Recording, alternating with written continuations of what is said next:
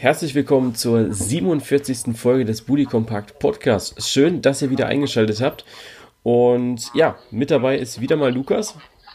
Ja, wie so oft. genau. Und wir zusammen waren am Wochenende beim SAP Cup in Rauenberg. Rauenberg oder Rauenbach? Ich glaube Rauenberg war es. Ich glaube auch Rauenberg heißt das Cup. Genau. Ja, sehr kleines Örtchen. Ähm, wir haben nur die Halle gesehen. Ja, eine dafür sehr schöne Halle, muss ich sagen. Also da habe ich nicht schlecht geguckt. Fand ich auch. Also ich war auch gut besucht, muss man auch sagen. Ja, ähm, waren viele Leute, also mehr Leute da, als ich gedacht habe. Kurze Erklärung, was ist der SAP Cup? Ähm, die Metropolregion Rhein-Neckar trägt, tragt einmal im Jahr, also meistens halt am Anfang des Jahres, wenn so Hallenturnierzeit ist, ja, eine Reihe an Hallenturnieren aus. Das hat schon am Freitag begonnen mit dem, ich möchte nicht lügen, aber ich glaube, das war schon der äh, Entega Cup. Dann kam am Samstag der Regio Cup und am Sonntag dann eben der SAP Cup, wo wir da waren. Beim Entega und Regio Cup, da sind nur so kleinere Mannschaften, auch meist äh, Mannschaften aus der Region. Beim SAP Cup, da haben sie dann äh, ja alles äh, ins Teilnehmerfeld reingeschmissen, was die Allianz Frauen Bundesliga hergibt. Es waren sechs, er nee, doch sechs Erstligisten und, nee, sieben, nee, sechs Erstligisten und eine, eine Zweitligamannschaft. Und ja, wir haben uns das alles mal angesehen, kein Spiel verpasst. Und an sich fand ich es eigentlich ein ganz schönes Turnier. Ja, war auf jeden Fall sehr sehenswert. Äh, hätte ich am Anfang auch nicht so gedacht, weil ich jetzt nicht, gut, ich verfolge Frauenfußball jetzt nicht so aktiv, aber äh, kannte jetzt auch nur die ähm, Bundesligamannschaften da vom Namen her, aber man hat ordentlich was zu sehen bekommen. Äh, die haben es technisch auf jeden Fall da auch schon drauf. Da kann man äh, sich auch ruhig mal eine Scheibe noch von abschauen. Ähm, von den Spielen her war so circa alles dabei. Von äh, ja Mittelfeldgeplänkel bis äh, wirklich äh, hohe Ergebnisse, die wir da teilweise schon gleich zum Anfang gesehen haben. Und äh, also ich werde nächstes ja. Jahr, denke ich, auf jeden Fall da wieder hingehen. Ja, hohe Ergebnisse. Ich glaube, es hat angefangen mit dem 11 zu 0 das war, Moment, ich habe den Spielplan hier bei mir. Äh, erster FSC Frankfurt gegen den Karlsruher SC, direkt mal ein 11 zu 0 reingehauen. Ähm, ja, ich fand's, ich fand's echt gut. Auch, äh, ja, die Schiedsrichterin fand ich äh, zwischendrin ein bisschen fragwürdig immer mal wieder. Ja, die haben ein bisschen viel laufen lassen, ne? Ja, es war, sie hatten nicht so die Linie. Also die letzten beiden Spiele waren dann schon ein bisschen strikter. Da haben sie dann ja schon einiges abgepfiffen. Also so im Halbfinale, Finale, da hat man dann die Härte nicht mehr so durchgehen lassen. Aber in der Gruppenphase, da haben sie sich manchmal schon gut äh, weggeschmissen, ne? Ja, also ich glaube, da haben so einige Köpfe auch die Holzbande getroffen. Ja. Wo sie sich auch nicht einig waren, war, ob sie jetzt einrollen oder einkicken sollen, die Spielerinnen. Ja, da waren sich die Schiedsrichter aber auch nicht so einig, weil die ja, haben halt genau. halt einfach alles durchgehen lassen. Ja, so, äh, die eine hatte, glaube ich, das immer mal wieder zurückgepfiffen gehabt, aber als dann wirklich äh, drei, vier Leute das Ding äh, nur eingekickt haben, ja, äh, nee, Quatsch, eingerollt haben, einkicken sollst du eigentlich, ähm, da haben sie sich dann auch gedacht, okay, dann rollt halt und oder macht, was ihr wollt. das fand ich ein bisschen lustig. Ja, ich, ich fand es allgemein wirklich ein, ein, sehr schönes Turnier. Man hat äh, alles dabei gehabt. Äh, zwischen den äh, sehenswerten und spannenden Spielen hat man halt auch mal wieder so Aktionen dabei gehabt, wo man einfach nur den Kopf schütteln konnte und drüber lachen musste. Ja. Äh, gehört aber, denke ich, dazu. Ich finde, wenn so ein Turnier zu ernst abläuft und da wirklich nur äh, auf Kampf und alles gespielt wird, dann äh, wird's einem da irgendwie langweilig. Aber das war wirklich echt sehenswert, muss ich sagen. Ja. Ich fand Essen war so ein bisschen der unverdiente Sieger. Also die SGS Essen hat ja das Turnier gewonnen, ähm, hatte sich aber in den, war bei den letzten beiden Spielen, also Halbfinale und Finale, jeweils äh, immer 2-0 hinten und haben sich dann immer durch sehr, sehr späte Tore in die Verlängerung gerettet und haben dann, glaube ich, auch jedes Mal, nee, nee, nur beim äh, Halbfinale haben wir, glaube ich, Elfmeterschießen gesehen, ne? 9 Meter schießen. Ich glaube beim Halbfinale ja. war es, ja. Und im Finale haben sie dann ja in der Verlängerung noch das Tor gemacht. Durch Ina Lehmann. Ja, ja, das war so ein bisschen äh, wie Portugal bei der letzten Euro. Ja. Äh, war irgendwie immer äh, relativ unansehnlich und äh, ja, dann hat man halt kurz vor Ende dann noch das Tor gemacht. Ja, ich hätte den Freiburgerinnen mehr gegönnt, ehrlich gesagt. Ich fand, die haben auch so das stärkere Turnier gespielt, auch so in der Gruppenphase, dann übers Halbfinale. Das fand ich schon ein bisschen stärker. Es war halt der schönere Offensivfußball von Freiburg, ja. Also da, die hatten eigentlich immer, ich glaube mindestens vier haben sie immer gemacht. Und äh, ja, war für mich auch mit die stärkste Mannschaft dort. Ich zumindest freue mich schon richtig auf die Rückrunde der Allianz Frauen Bundesliga. Für mich geht es ja schon am 9. Äh, weiter. Da geht es dann nach Hoffenheim zum Pokalspiel gegen den SC Freiburg. Und dann geht es ja auch, glaube ich, auch bald weiter mit der Bundesliga. Da freue ich mich schon richtig drauf, ähm, mal wieder da im Stadion zu sein. Und ja, das war's eigentlich. Ja, werde ich mir, denke ich, auf jeden Fall da auch mal noch mit anschauen. Also gerade Hoffenheim ist ja jetzt nicht so weit. Nee. Also und äh, wenn man kann, sollte man sich das, denke ich, dann auch nicht entgehen lassen, ja. weil ich denke, die Ticketpreise sind da relativ gediegen. Sehr gering, 5 Euro. Und äh, geht voll. Ja, ja siehste. Und ich denke, unbedingt schlechten Fußball wird man da auch nicht immer geboten bekommen. Auf keinen Fall. Also ich war ja da gegen den MSV Duisburg, sehr schöne Atmosphäre, super nette Leute, äh, alle, alle wirklich nett. Auch die Spielerinnen begrüßen einen, wenn du dann mal eine siehst. Also ich habe zum Beispiel, weil ich nicht wusste, wo ich parken sollte, habe ich aus Versehen auf dem Parkplatz von den ja, Spielerinnen geparkt. Ähm, die haben mich dann freundlich darauf hingewiesen, haben dann aber gesagt, du kannst ja ruhig stehen bleiben. Das habe ich dann auch getan.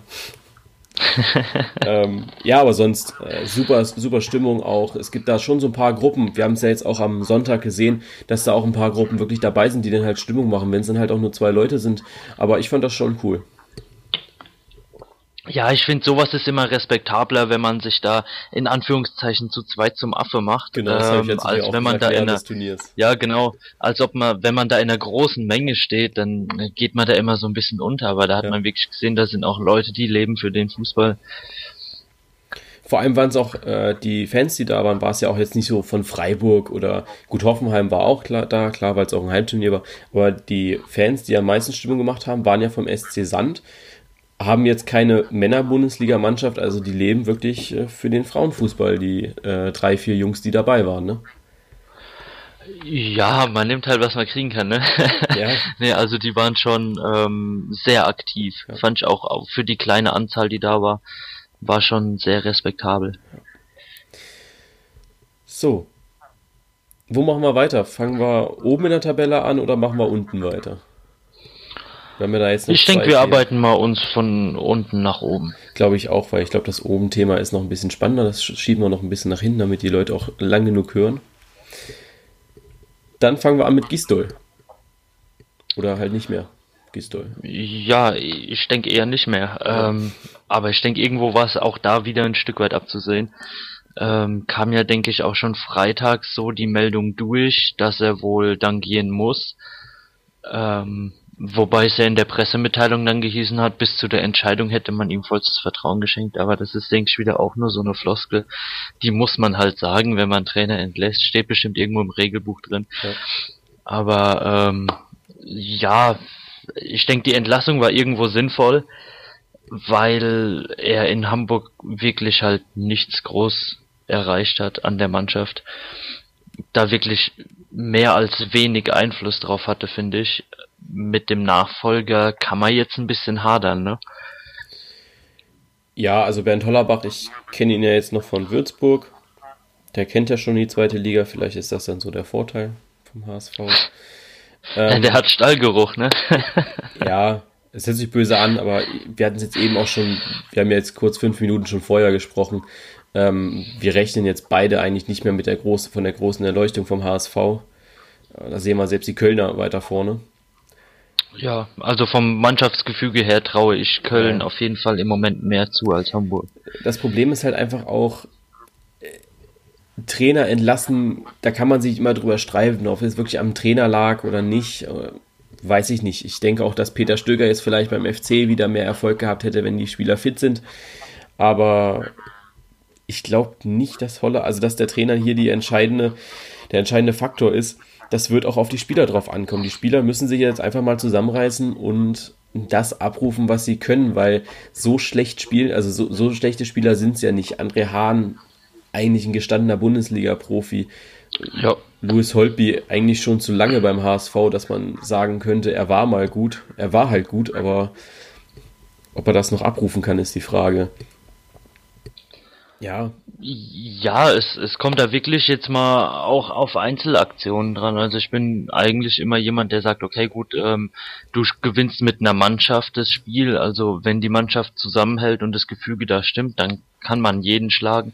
Aber gerade in so Situationen braucht man halt, denke ich, da auch jemand mit dabei, der ja das Ding mal in die Hand nimmt und mal sagt, ey Jungs, äh, so läuft jetzt nicht. Entweder es gibt da wirklich mal 110 Prozent auf dem Platz oder halt nix. Aber bei denen ist es immer so, dass da so ein bisschen äh, gut rumgespielt wird. Die haben ein paar gute Aktionen und dann heißt, ah ja, wir haben ja leider verloren.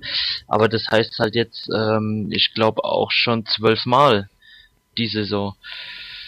Ja, ich finde es immer auch so ein bisschen, dass man sich von der Realität auch, glaube ich, so ein bisschen versteckt. Wenn man jetzt so gesehen hat, die Interviews nach dem Köln-Spiel, das Köln-Spiel war jetzt wahrlich nicht das Beste. Also die hatten gute zehn Minuten am Anfang, das muss man einfach mal so hinnehmen. Das haben sie wirklich gut gemacht eigentlich.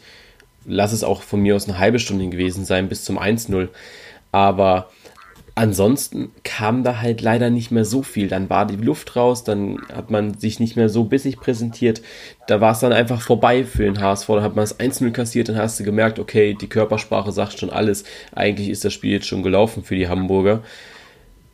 Und dann im Nachhinein versuchten Jens Todd oder ein äh, Heribert Bruchhagen zu sagen, ja, so schlecht haben wir nicht gespielt, wir haben, haben alles gegeben und wir haben Kampf gezeigt wo ich denke, was haben die denn für ein Spiel gesehen? Oder bewerten die jetzt gerade die Leistung vom FC Köln, ne?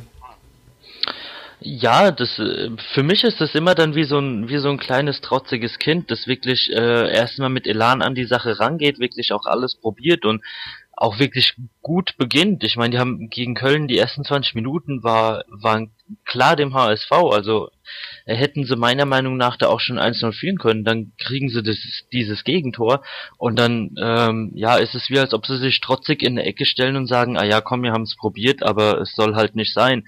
Und so ging das Spiel dann halt weiter. Ja. Äh, Fakt ist auch einfach, dass es für den HSV jetzt nicht leichter wird. Das Spiel gegen Köln hätte man eigentlich gewinnen müssen damit man sich noch, ich sag mal, so ein bisschen in Sicherheit wiegen kann. Aber jetzt spielt man am Wochenende gegen Leipzig, dann Hannover, Dortmund, Leverkusen, Bremen. Also ähm, Bremen hat sich super gepräsentiert gegen die Bayern. Das war überhaupt nicht schlecht. Ja.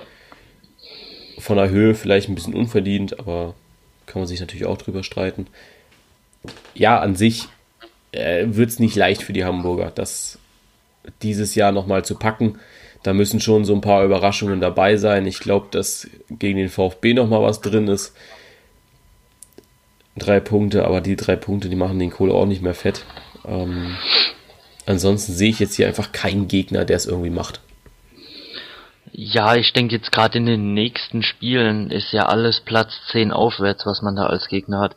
Gut, bis auf Bremen, die stehen halt direkt vor einem. Aber das, wenn man da Punkte holt, dann sind es Zusatzpunkte, weil mit ja. den Punkten aus den Spielen sollte man beim HSV halt einfach nicht rechnen. Ja, wenn man halt da ein Unentschieden holen sollte, ja. dann ist es ein guter Punkt, aber man muss dann eher von Platz 10 nach unten gucken, also ab äh, Hertha auf Platz 11. Da denke ich, muss man die Spiele halt einfach gewinnen, aber ich sehe da im Moment echt wenig Potenzial in Hamburg. Wobei du einfach, auch einfach sehen musst, äh, es sind jetzt zwei, vier Spiele bis zu bis Bremen. Das heißt, Bremen kann in den vier Spielen auch nochmal punkten. Schafft das der HSV nicht, dann bringt es ihnen auch nichts, gegen Bremen zu gewinnen. Dann können sie den Abstand minimieren, aber ja, mehr auch klar. nicht. Also die müssen da wirklich drauf hoffen, dass die, dass die anderen Mitkonkurrenten eben auch Punkte liegen lassen und dann in den entscheidenden Momenten, wie jetzt zum Beispiel vielleicht Bremen, dass man dann zuschlägt. Aber ich sehe den HSV. Vielleicht sagen wir das jetzt auch schon wieder viel zu früh, weil wir das bei Köln auch gesagt haben, dass die eigentlich tot sind.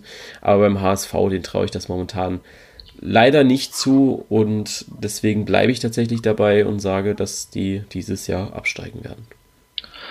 Ja, sehe ich, sehe ich da auch so. Ich hätte mit dem äh, FC Köln jetzt auch wirklich gar nicht mehr gerechnet. Nee. Ähm, aber sie haben es bewiesen über Kampf, äh, über Moral und es sind halt zwei wichtige Punkte, die man da unten im Abstiegskampf braucht, denke ich. Und die findet man in Hamburg halt irgendwie einfach nicht. Ja, ich finde es auch immer schwierig, so in den. Äh, an wen würde man es denn jetzt festmachen? Weißt du, jeder hat ja irgendwie so eine Figur im Verein, wo du jetzt sagst, der pusht uns nochmal. Beim HSV sehe ich diese Figur nicht. Bei Köln, da sehe ich vier, fünf von den Leuten. Ja, das ist der, der Lehmann, das ist Horn, Hector, lass es von mir aus auch ein Terodde inzwischen sein, aber das sind die Leute, wo ich sage, die peppen eine Mannschaft nochmal auf und äh, wenn es halt scheiße läuft, dann stehen sie auf und sagen, so Leute, jetzt munter putzen, weitermachen, ja. Das sehe ich beim HSV ja. gar nicht. Sobald das 1-0 drin ist gegen sie, dann wird es schwierig. Ja, weil sie alle dann schon aufstecken und mit dem Gedanke äh, irgendwie ins Spiel gehen, ah ja, das Ding ist eh verloren. Ja. Da fehlt mir eindeutig die Moral. Richtig schade eigentlich. Ähm, es wäre der erste ja. Abstieg für den HSV. Aber irgendwann ist immer das erste Mal, ne? Ja, und ich könnte eine neue Küchenuhr gebrauchen. Bisschen groß, oder? Ich weiß jetzt nicht, wie groß deine Küche ist, aber. Ja, meine Küche ist leider winzig. ja, zur Not äh, geht das über die ganze Wohnung, ne? Wird mal ein bisschen. Ja. Dann brauch ich, kann ich auch einen Strom danach abmelden, weil beleuchten brauche ich dann nichts mehr. Ich weiß, äh, weißt du eigentlich, dass ihr am letzten Spieltag gegen Gladbach spielt? Also ihr könntet, äh, nicht, nicht ihr, äh, ihr am letzten Spieltag gegen den HSV spielt. Dann äh, könntet ihr sie nochmal praktisch in den Abstieg reinschießen, ne? Ja, wobei ich glaube, äh, bis zum letzten Spieltag. Also ich sag mal, äh, die zwei Abstiege, Absteiger, äh, lege ich mich mal fest, stehen bis zwei Spieltage vor Schluss schon fest. Das glaube ich nicht. Da, da würde ich mir gegenwetten, ehrlich gesagt. Weil du musst halt überlegen, der FC ist da auch noch unten drin, der FC punktet ganz gut. Ich glaube, dass die noch nah dran sind an der Relegation. Der letzte steht fest, da würde ich dir zustimmen, aber ich glaube nicht, dass der 17. feststeht zu dem Zeitpunkt. Ja, ich, ich hätte Köln jetzt sogar eher noch vor Bremen gesehen. Nicht nach der Leistung vom, äh, gegen den FC Bayern, ehrlich gesagt. Ja, ich, ich tue mir da bei Bremen halt immer so ein bisschen schwer. Die haben immer so Lichtblicke, dann gewinnen sie mal 4-0 und dann geht's wieder genauso weiter wie vorher und man hat eigentlich nichts draus gelernt. Naja, aber es ist jetzt auch Rückrunde, ne? Also Rückrunde und äh, Werder ah, Bremen, ist, ja, ist, halt ist, ja, mal schauen, ob es eine Bremer Rückrunde gibt. Aber wenn es eine Bremer Rückrunde sein sollte, dann hat der FC Köln natürlich auch schwer. Wie schade ist das für dich? Also ich habe es ja jetzt auch immer mal wieder, ich glaube, das ist, ob es im Livestream ist oder ähm, auch in den Kommentaren, wenn ich die Tabelle poste, ist es für dich extrem schade, dass mit äh, Hamburg und momentan halt auch Köln vielleicht zwei Traditionsclubs runtergehen oder machst du da jetzt nicht so einen Unterschied, ob das jetzt ein Traditionsclub ist oder in Anführungszeichen Kommerzclub? Ja, also es ist schon schade, einfach vom von der Spielpaarung auf dem Papier her. Also gerade Köln äh, ist äh, für die Gladbach, glaube ich, sind es die wichtigsten zwei Spiele in der Saison. Ähm, und Hamburg ist natürlich auch waren halt schon immer Bundesligist, sind noch nie abgestiegen, äh, sind in den letzten Jahren halt leider da unten reingerutscht, aber vom Papier her äh, gegen Hamburg, ja, verspricht eigentlich nie ein schlechtes Spiel. Ja. Bis sie halt jetzt da unten reingerutscht sind.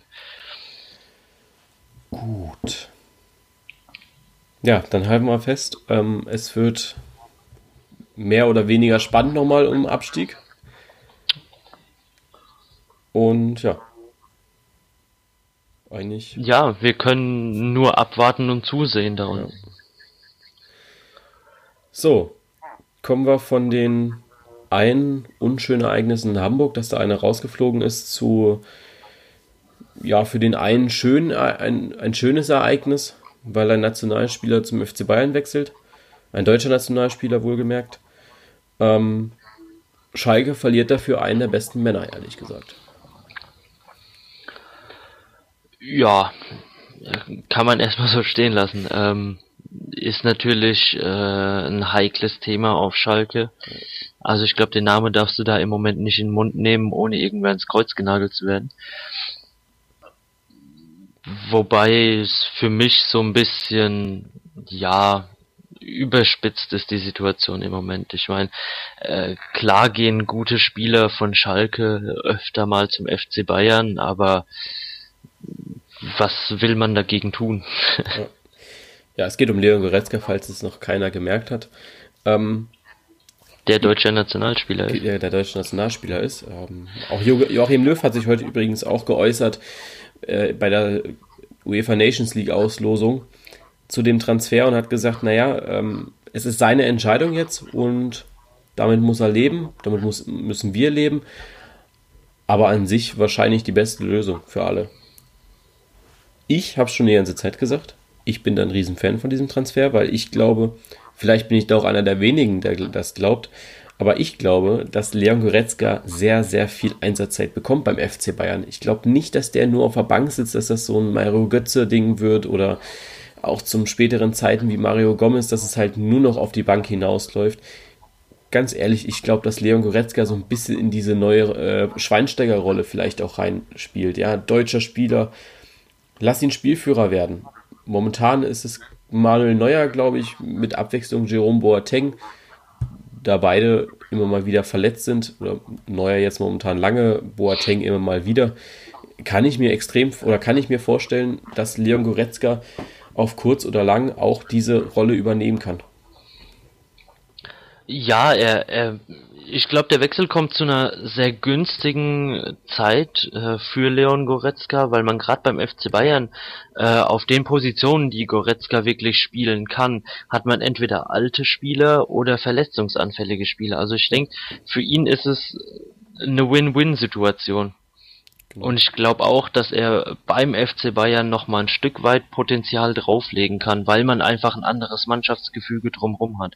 Klar hat Schalke jetzt diese Saison eine Top-Mannschaft zusammen und die legen, haben eine mega Hinrunde hingelegt. Ähm, aber es ist halt trotzdem was anderes, ob man bei Bayern spielt oder auf Schalke. Lass uns mal kurz die Konkurrenten aufzählen, bevor wir dann vielleicht gleich zum Unmut der Fans kommen. Du hast eben schon gesagt, entweder alte Spieler oder verletzungsanfällige Spieler. Man hat Javi Martinez, er zählt eher zu den verletzungsanfälligen Spielern. Dann hat man Thiago, Rudi, Vidal, Renato Sanchez, wenn er wiederkommt. Und das war's, glaube ich, auch schon. Ja, ja, Vidal spielt ja, glaube ich, auch immer nur maximal, glaube ich, drei Spieler im Stück, bis er mal rot gesperrt ist. Ja. Also wäre der auch wieder in Position frei. ja, bei Vidal glaube ich, dass der wirklich in Richtung Chelsea geht am Ende der Saison. Also ich glaube nicht, dass der noch über die, den Sommer hinaus bei Bayern bleibt. Ja, habe ich einfach das Gefühl, ja, sehe ich, seh ich auch nicht. Also ist, ist äh, Vidal für mich nicht so der Typ, dass er da jetzt nochmal verlängert. Ja. Ja, Thiago ist sehr verletzungsanfällig. Also, dass man da einfach sagt, okay, ähm, wir, wir nehmen ihn jetzt einfach Vielleicht verkauft man ihn auch einfach nochmal, ja. Thiago hat eine unglaubliche Spielklasse, keine Frage. Aber ich weiß auch ehrlich gesagt. Die nicht, aber auch meiner Meinung nach immer ein bisschen schwankt, ne? Also er, er ist wirklich ja. ein sehr guter Spieler, kann sein Potenzial auch wirklich auf den Punkt abrufen, wenn es drauf ankommt. Aber es sind trotzdem immer wieder so Spiele dabei, wo ich mir denke, ähm, hättest du besser wen anders aufgestellt. Nee, aber ansonsten glaube ich, dass er da einfach gut reinpasst und dass es eine Position, eine der Positionen ist, wo einfach auch Bedarf war, vielleicht bei den Bayern. Nicht so extrem wie auf den Flügeln. Wenn sie sich jetzt einen Flügelspieler geholt hätten, wäre das wahrscheinlich ein Tuckchen besser gewesen. Aber das kann man ja im Sommer nochmal nachholen. Ja, und wer weiß, äh, was der FC Bayern weiß, von welchen Abgängen oder Nichtverlängerungen. Ja, eben. Du hast eben auch angesprochen mit dem Zeitpunkt, dass es der richtige war für Leon Goretzka. Ich glaube, es war auch ein sehr, sehr wichtiger Zeitpunkt mit der WM im Hinterkopf, weil du musst ja auch überlegen, wie riskant ist es denn auch vor einer Weltmeisterschaft zum FC Bayern München zu wechseln, wenn du einen super Confed Cup gespielt hast, wenn du ja mit Schalke eine, ich sag mal mit Tedesco auch einen neuen Trainer hast, mit mehr Schwung und du wirst das ja auch sehen in der Vorbereitung. Und ich glaube, da war dann auch so ein bisschen der Knackpunkt, dass er gesagt hat, okay, ich wechsle jetzt noch nicht im Sommer, ich wechsle wenn erst während der WM oder halt das Jahr darauf. Ich glaube, das war schon sehr intelligent gemacht von ihm. Ja, natürlich, weil er jetzt einfach äh, seine Position noch fertig spielen kann. Ähm, ich finde es eine faire Angelegenheit, wie er es gemacht hat. Ähm, auch wenn sich da Schalke mehr drüber erhofft hatte. Natürlich kann man dem Spieler eine Verlängerung anbieten, natürlich kann man da öfter mal nachhaken. Wenn sich der Spieler die Zeit aber nehmen möchte, um darüber so lange nachzudenken, wie es er für richtig hält, und am Ende sagt, nee, ich habe äh, keine Lust zu verlängern, ich habe da ein besseres Angebot, ähm, und es ihnen so mitteilt, äh, finde ich es mehr als fair gemacht von ihm. Und ich finde auch, wie du sagst, den Zeitpunkt ähm, wirklich mehr als richtig gewählt. Schalke hat die Zeit, einen Ersatz zu suchen und er kann seine Rückrunde noch fertig spielen und kommt mit Spielpraxis äh, zur WM. Genau. Jetzt wollte ich gerade noch irgendwas sagen, jetzt ist mir aber schon wieder entfallen. Ich überlege gerade nochmal. Ah, das Problem für viele Schalker war ja auch nicht, dass er, ähm, ja, natürlich, dass er wechselt, dass er zum FC Bayern wechselt, aber auch, dass er mit Christian Heidel schon so gut wie einig war. Also die Einigung lag wohl auch schon vor, aber ich finde es immer schwierig, auf solche Gerüchte zu setzen, weil am Ende wird viel geredet und so weiter. Aber ob das jetzt wirklich so war, ja, dass er, dass der Vertrag schon fertig war, dass er gesagt hat, ja, ich unterschreibe bei Schalke, äh, druckt schon mal die Plakate für bis 2022 oder so, das glaube ich nicht, dass das, äh, dass das schon so war. Ich kenne ja. Leon Goretzka nicht persönlich, aber äh, ich empfinde ihn als einen sehr intelligenten jungen Mann, dass das eigentlich sauber von seiner Seite über die Bühne geht. Ja, was, was heißt auch, der Vertrag lag schon fertig. Ich denke, die werden ihm einfach einen Vertrag hingelegt haben. Der hat gesagt, nee, das unterschreibe ich so nicht. Dann hat Schalke da nochmal nachgebessert und er wird halt gesagt haben, ah ja, komm, sieht ein bisschen besser aus. Und dann war es für die Medien eine Fast-Einigung. Ja, aber ich glaube auch, dass, dass Heidel da einfach. Es war nicht Goretzka, der den Fans Hoffnung gemacht hat. Es war, glaube ich, Christian Heidel. Ja, ich denke, weil er sich da auch einfach ein bisschen mehr Hoffnung daraus gemacht hatte und jetzt nicht halt äh, als in Anführungszeichen Verantwortlicher dastehen will äh, und sich das ankreiden will, nur weil ich das Angebot nicht irgendwie gescheit gemacht habe, wechselt der Junge jetzt. Da wird, denke ich, dann schon eher so ein bisschen auf den Spieler abgeschoben, weil der ist ja dann sowieso beim anderen Verein und da hat man die Unruhe nicht mehr bei sich im Haus. Ja. Ja, die Schalke-Fans haben prompt reagiert das erste Training war ja. schon sehr unschön. ja, zumindest der Einlauf auf den Trainingsplatz. Da kann ich mir Schöneres vorstellen, zumindest. ja, auf jeden Fall. Also ich glaube auch, meinst du, er hat mit diesen Reaktionen ansatzweise gerechnet? Also mit so heftigen Reaktionen? Ähm, ich weiß nicht, ob er mitgerechnet hat, aber ich konnte es mir schon ziemlich vorstellen, einfach auch wie es, äh, wie die Reaktion damals auf den Wechsel von Manuel Neuer war. Äh, war ja ähnlich heftig, zwar nicht so, aber ähm, da kam aus dem Block während dem Spiel ja eigentlich dieselbe Reaktion. Ja. Äh, mit Plakaten, mit Rufen. Ich denke, da hat man auf Schalke als Spieler, wenn man diesen Wechsel, diesen Schritt geht, äh, immer ein ja, bescheidenes Pflaster, auf dem man jetzt halt die halbe Saison noch laufen muss. Aber ich weiß nicht, ob er gedacht hat, dass es wirklich so heftig ausfällt. Ich glaube nicht. Also ich fand auch sein Statement auf Facebook, also generell auf den sozialen Medien, glaube ich, einfach sehr stark. Also wie er da gesagt hat, ich weiß, ihr könnt das alle nicht nachvollziehen oder wollt es nicht nachvollziehen. Also so ungefähr hat er das ja geschrieben.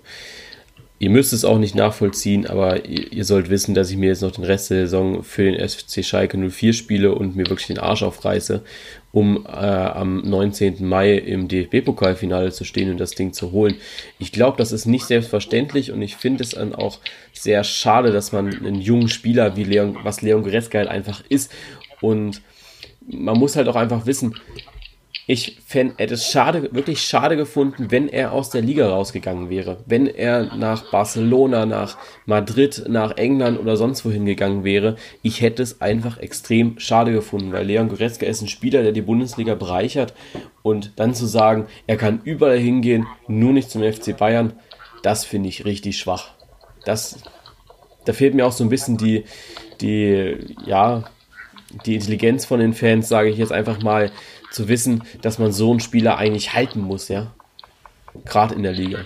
Ja, ich, ich denke, es ist wirklich auch extrem wichtig für die Liga eben, weil ich das eher so sehe, dass die Bundesliga im Gegensatz zu den anderen Ligen da äh, deutlich hinten dran ist die letzten Jahre und gerade, dass man dann so einen Spieler ähm, behält, der wirklich äh, in der Lage ist, eine internationale Klasse aufzubauen, ist für die Liga extrem wichtig. Ja. Was natürlich richtig ist, die Dominanz von den Bayern wird halt stärker. Man schwächt wieder einen Gegner. Man selbst wird natürlich wieder stärker. Aber an sich überwiegt bei mir einfach das äh, Gefühl, Hauptsache er ist in Deutschland, also in der Bundesliga geblieben, ehrlich gesagt.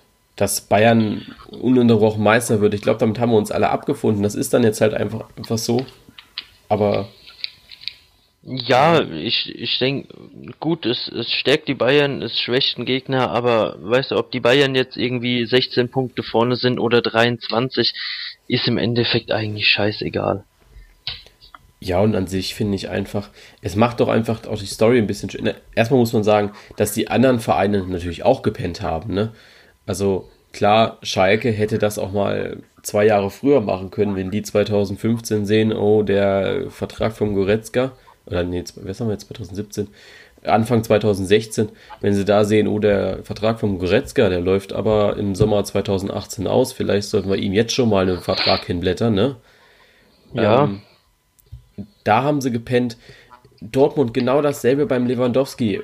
Das musst du alles ein Jahr früher machen. Du kannst mit einer Vertragsverlängerung heutzutage nicht mehr warten bis zu dem Sommer, bevor der Vertrag ausläuft. Das geht einfach nicht mehr. Und dann ja. brauchst du dich nicht wundern, warum du keine äh, 40 oder 50 Millionen für einen Goretzka kriegst, sondern nichts. Ja. Ja, ich, ich habe es gerade heute wieder gesehen. Da hat äh, Nico Elvedi bei Mönchengladbach verlängert ja, bis Gott 2021. Ja, eben. Und äh, ich habe aber gedacht, hey, der hat doch noch ewig Vertrag, ja, der geht bis 2019. Aber da ist man halt einfach früher dran, bevor jemand wirklich drauf aufmerksam wird und sagt, okay, gut, äh, spiel mal bis 19, wir holen dich dann ablösefrei. So müssen sie das Geld dann wenigstens hinblättern, wenn sie einen Spieler haben wollen und er geht nicht ablösefrei. Ja, das hat Schalke sich echt selbst anzukreiden. Eben.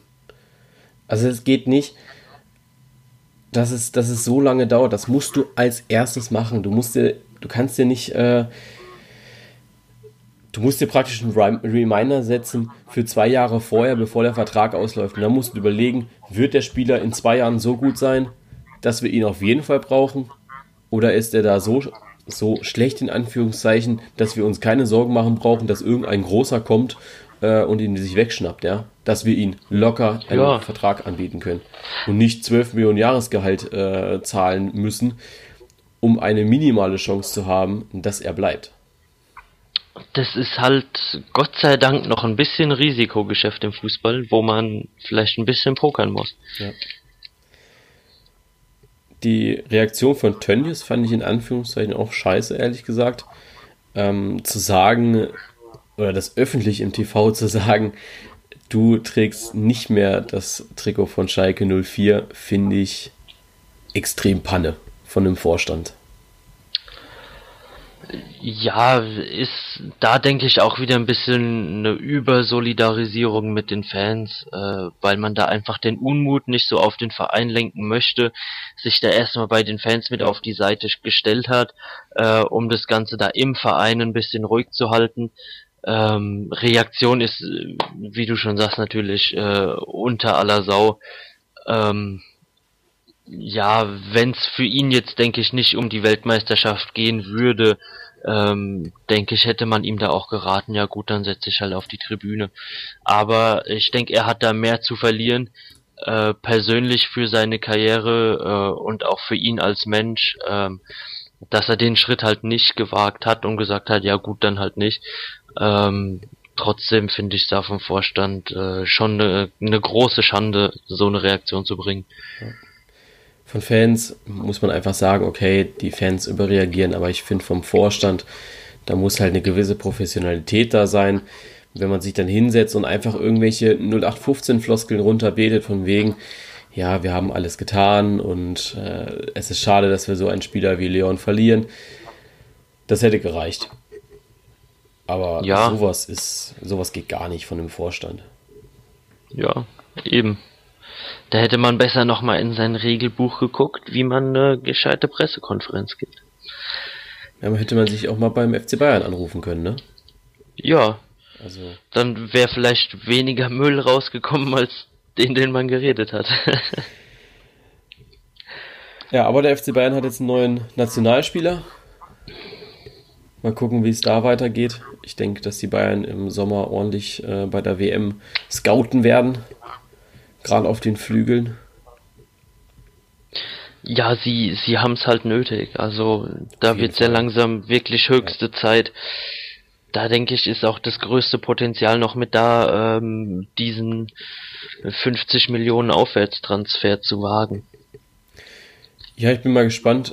Finanzieren werden sie es, glaube ich, indem sie einfach so ein paar unwichtige Leute verkaufen. So ein Renato Sanchez, der kommt da dann auch im Sommer wieder. Ich glaube, dass, dass die den nochmal richtig verscherbeln werden für 30, 40 Millionen, weil ich meine, die haben den ja auch für eine extreme Summe geholt.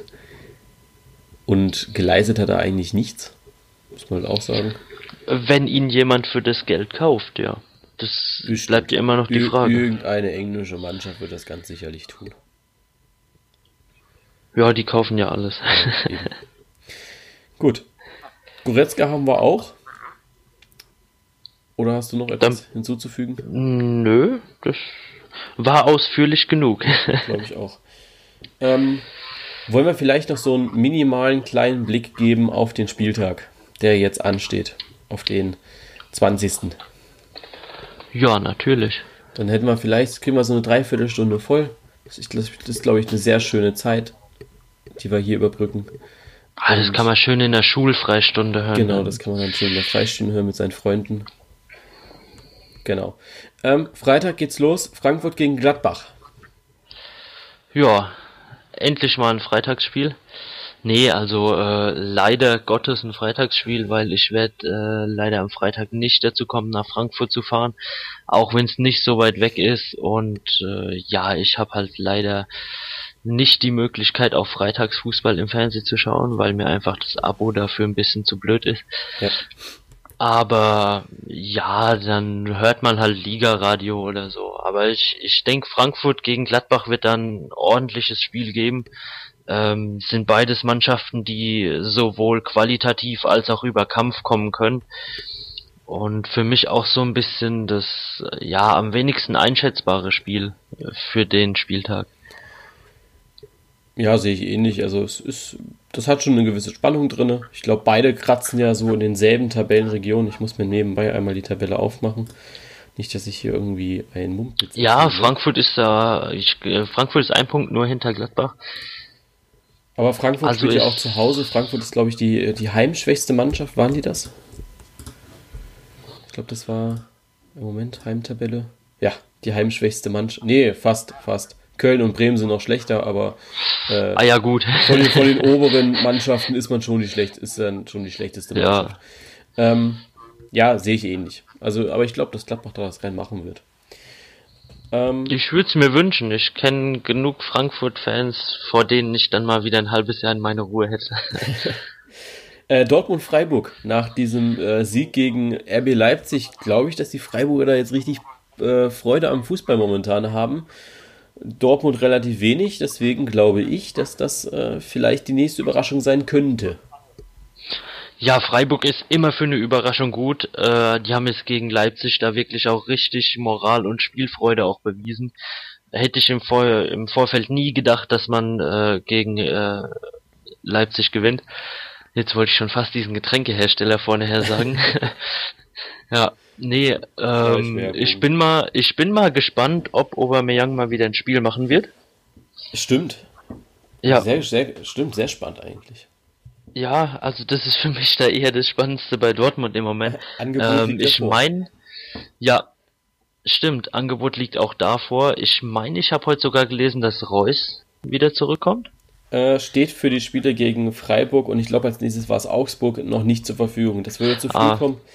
Ähm, aber ja, er trainiert mit der Mannschaft mit. Er trainiert wieder, genau. Gib ihn aber nochmal zwei Wochen, dann kann er zwei Spiele spielen und dann ist er wieder über die WM hin verletzt. Ja, genau.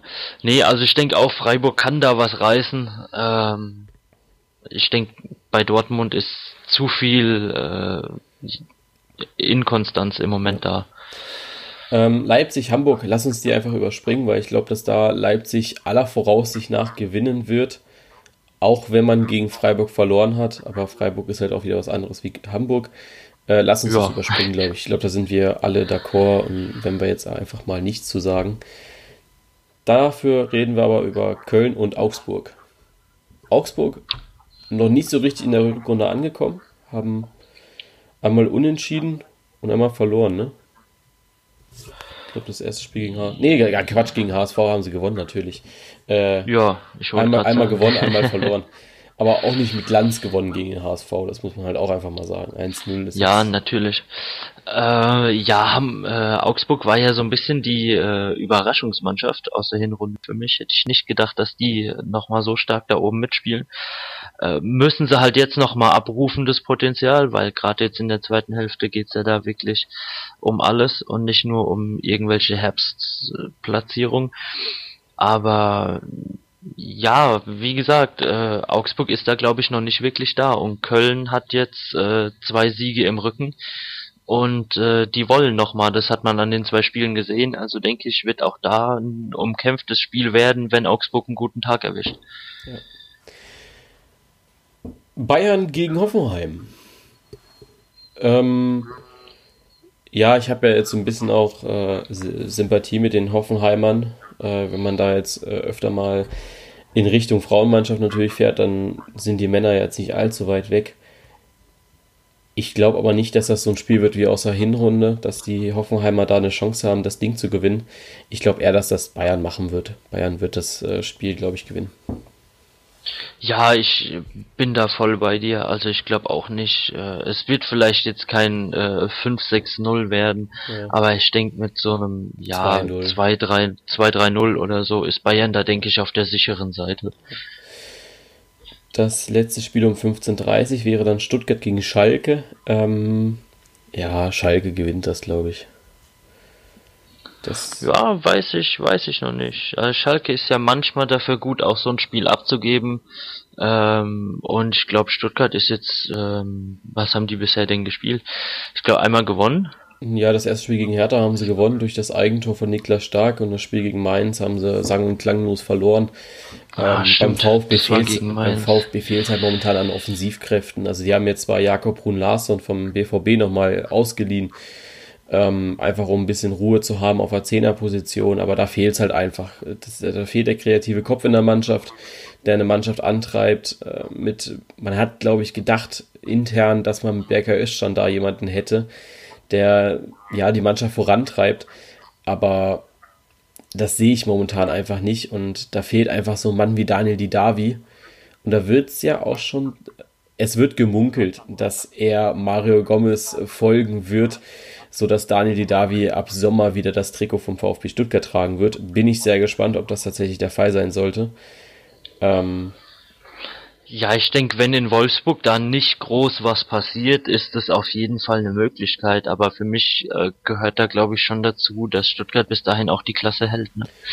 Nee, das glaube ich, das glaube ich ehrlich gesagt nicht, weil Gianni Didavi ist einer, der verfolgt den VfB Stuttgart auch sehr öffentlich. Also es ist nicht so, wenn Mario, Mario Gomez ist äh, nach Stuttgart gewechselt und hat gesagt, ich habe den VfB immer verfolgt, ähm, hast du auf den sozialen Netzwerken aber nie gesehen. Ist zwar auch generell nicht sehr aktiv da drauf, aber äh, hast du nie so gesehen. Dani Didavi, wenn du da durch die Instagram-Story schaust, und das wirst du am Samstag auch wieder erleben, höchstwahrscheinlich, weil Wolfsburg ja auch erst am Sonntag spielt, er macht schon, äh, macht dann Bilder, Go VfB, äh, los geht's Jungs und so weiter. Also er ist da schon sehr aktiv, finde ich. Also dafür, dass er dann eben auch gewechselt ist. Äh, Respekt dafür. Ähm, ist, glaube ich, nicht bei jedem so, der das macht. deswegen glaube ich, dass das schon ein Transfer ist, der vielleicht realistisch umsetzbar ist, auch wenn der VfB nur knapp die Liga hält oder vielleicht auch absteigen sollte. Ja, denke ich, kannst du da sicher äh, weil, besser einschätzen, weil du da näher an dem Spieler ja. bist und da eher den Überblick hast. Aber ich sehe Stuttgart eher nicht drin, dass die absteigen, ja. ganz ehrlich. Ja, aber bei die Derby ist halt auch, wo will er hin? Ja, Nationalmannschaft ist sicherlich kein Thema. Und für gutes, äh, guten Bundesliga-Fußball, dafür ist er halt vielleicht auch nicht so gut, ja. Oder hat auch einfach nicht die Mannschaft um sich rum, um das ja. zu machen. Der Samstagabend oder der Samstag wird gekrönt mit dem Spiel Werder gegen Berlin. Ähm, ja, absolutes Topspiel. Ja. nee, also. Ähm, ja, ist okay. Ja. Also ich glaube, dass äh, Bremen, wenn sie die Leistung aus München mitnehmen, wird es, glaube ich, ein spannendes Können Spiel. sie das gewinnen, natürlich. Ähm, sehe ich aber da auch wieder so ein bisschen ein Spiel, was Gefahr läuft, so ein äh, highlightloses 0-0 zu werden. Oh, das glaube ich nicht. Ich glaube, dass der Werder schon äh, guten Offensivdrang haben wird. Ja, ich hoffe es. Ich bin absoluter Fan von Offensivfußball. Ja. Sonntag 15.30 äh, Vize, äh, Quatsch, Leverkusen gegen Mainz 05. Ich glaube, die Leverkusener haben richtig Bock, den zweiten Platz zu verteidigen. Ja, ich, ich befürchte, ich befürchte es aus Gladbacher Sicht. Ähm, ja, ich denke, Leverkusen ist da schon Favorit auf äh, den Sieg. Wobei ich sage, Mainz ist halt auch immer so eine Mannschaft, die doch was reißen kann, ne? Ja, auf jeden Fall. Mainz hat auch so ein bisschen begriffen, dass sie im Abstiegskampf sind, muss man ehrlich sagen. Da sind die jetzt nicht so schlecht dabei. Ah, die sind irgendwie aufgewacht über die Winterpause, ja. ne? Ich bin gespannt. Ich glaube, das äh, wird eine spannende Partie. Mit dem besseren Ende aber für Leverkusen. So, Sonntag 18 Uhr haben wir dann Niedersachsen-Derby. Hannover 96 gegen den VfW Wolfsburg. Soweit ist das ja nicht. Ähm, ja, ich sehe da leider Hannover vorne. Ja, ich denke auch, dass da Hannover äh, den Sieg mit nach Hause nehmen wird oder zu Hause behalten wird, ja. besser gesagt.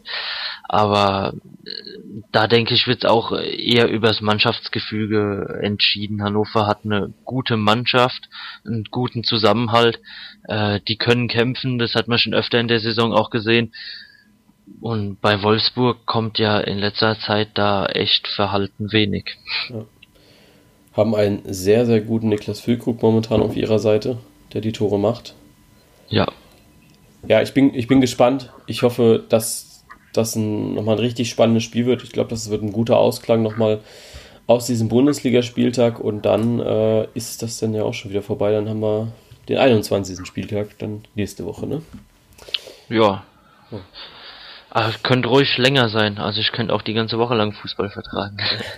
Ja, hast du jetzt diese Woche. Diese Woche, heute Abend läuft ja schon wieder und morgen Abend auch und Freitag läuft es dann wieder. Ähm, weil momentan startet ja auch die zweite Liga wieder voll durch. Stimmt ja.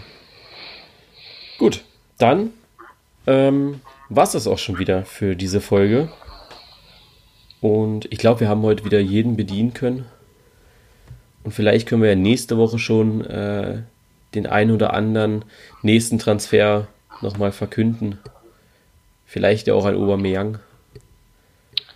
Wer weiß, ob Arsenal da nochmal nachlegt. Ich denke schon. Die haben ja jetzt ich glaube, da ist noch mal ein bisschen was geflossen, weil Vegetarian setzt sich nicht gleich mit einem Sanchez. Aber das muss ja. natürlich auch Arsenal für sich entscheiden, ob sie da einfach den äh, Jungen so abgeben, ohne nochmal eine Handzahlung.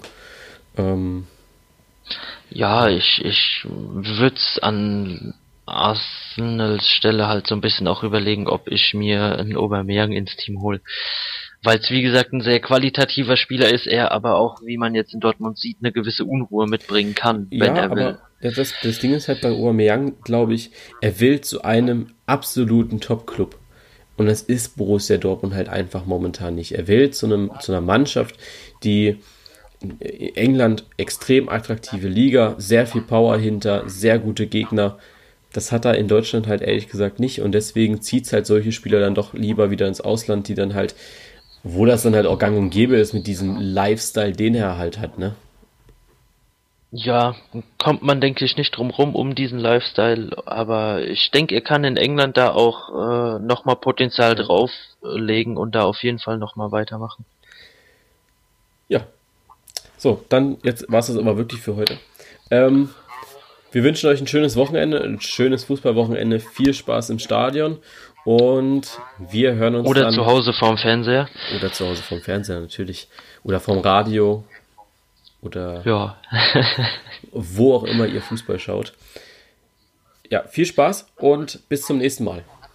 Ja, bis zum nächsten Mal.